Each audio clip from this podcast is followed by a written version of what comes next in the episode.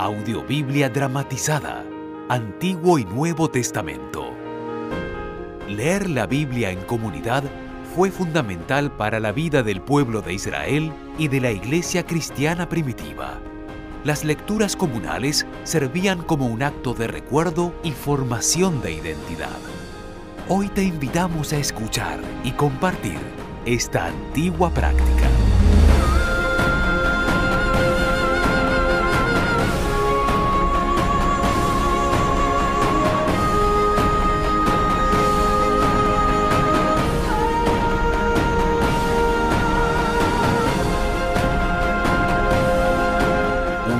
De la más alta calidad. Grabada en distintos países de Latinoamérica con los más reconocidos actores y artistas.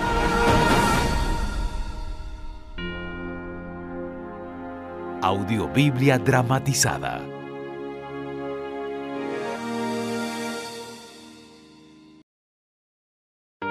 Segunda carta de Pablo a los Corintios, capítulo 5. Queremos estar en el hogar de Dios.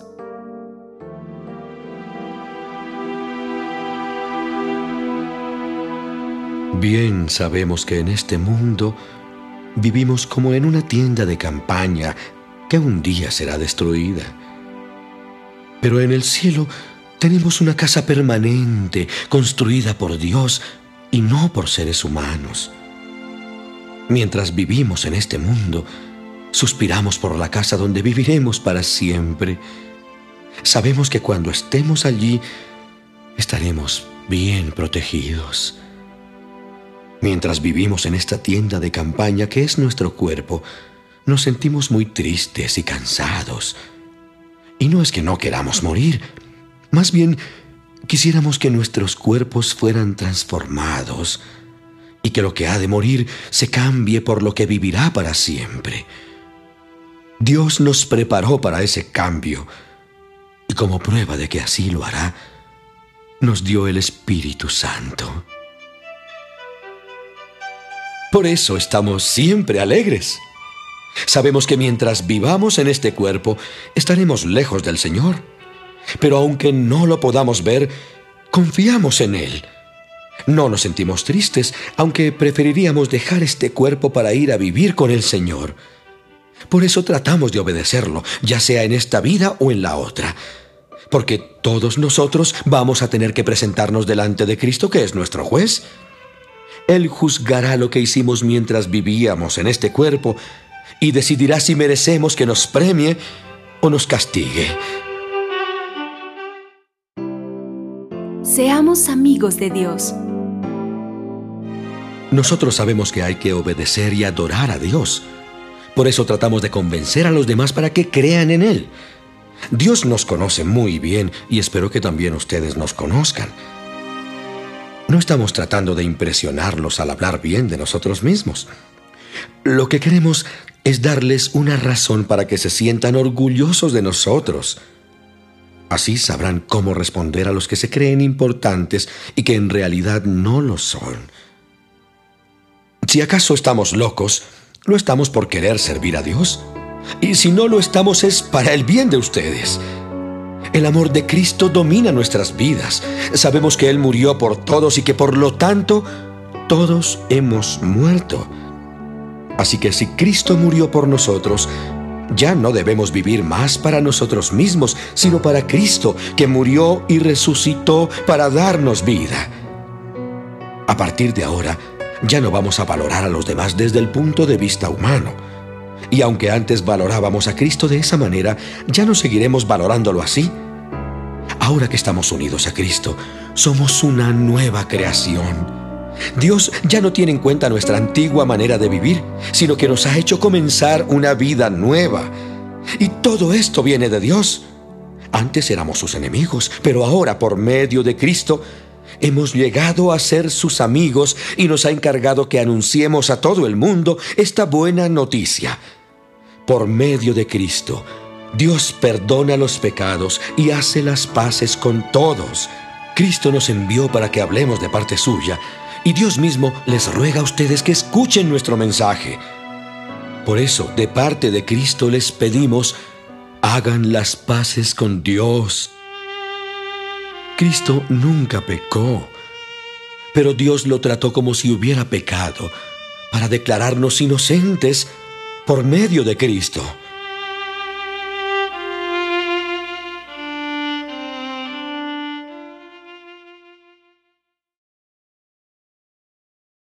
Segunda carta de Pablo a los Corintios, capítulo 6. Nosotros trabajamos para Dios.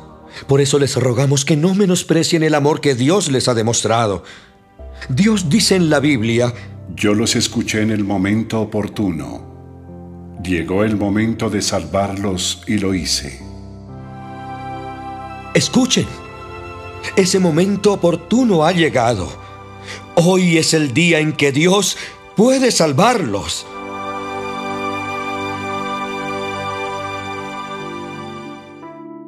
Sufre por servir a Dios. No queremos que nadie critique nuestro trabajo. Por eso tratamos de no dar mal ejemplo. En todo lo que hacemos demostramos que somos servidores de Dios y todo lo soportamos con paciencia. Hemos sufrido y tenido muchos problemas y necesidades. Nos han dado latigazos, nos han puesto en la cárcel y en medio de gran alboroto nos han maltratado. Hemos trabajado mucho. Algunas veces no hemos dormido ni comido. A pesar de todo eso, nuestra conducta ha sido impecable. Conocemos la verdad, somos pacientes y amables. El Espíritu Santo está en nuestras vidas y amamos de verdad. Con el poder que Dios nos da, anunciamos el mensaje verdadero. Cuando tenemos dificultades las enfrentamos y nos defendemos haciendo y diciendo siempre lo que es correcto. A veces nos respetan y nos tratan bien, pero otras veces nos desprecian y nos maltratan.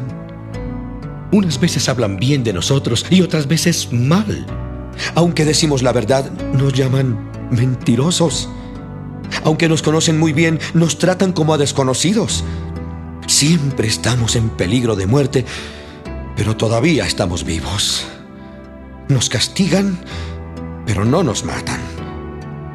Parece que estamos tristes, pero en realidad estamos contentos. Parece que somos pobres, pero a muchos los hacemos ricos. Parece que no tenemos nada, pero lo tenemos todo. Queridos hermanos de la iglesia de Corinto, les hemos hablado con toda sinceridad y con el corazón abierto. Nosotros los amamos mucho, pero ustedes no nos corresponden con el mismo amor. Amor con amor se paga. Por eso, como si fuera su padre, les suplico, ámenme como los amo yo. La unión desigual.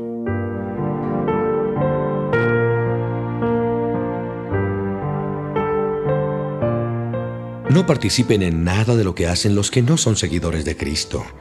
Lo bueno no tiene nada que ver con lo malo. Tampoco pueden estar juntas la luz y la oscuridad, ni puede haber amistad entre Cristo y el diablo. El que es seguidor de Cristo no llama hermano al que no lo es. Nosotros somos el templo del Dios vivo. Si Dios está en nosotros, no tenemos nada que ver con los ídolos. Dios mismo dijo, Viviré con este pueblo y caminaré con ellos. Yo seré su Dios y ellos serán mi pueblo. Por eso el Señor también dice, Apártense de ellos. No toquen nada que yo considere sucio y yo los aceptaré. Yo seré su padre y ustedes serán mis hijos y mis hijas. Esto lo afirmo yo, el Dios Todopoderoso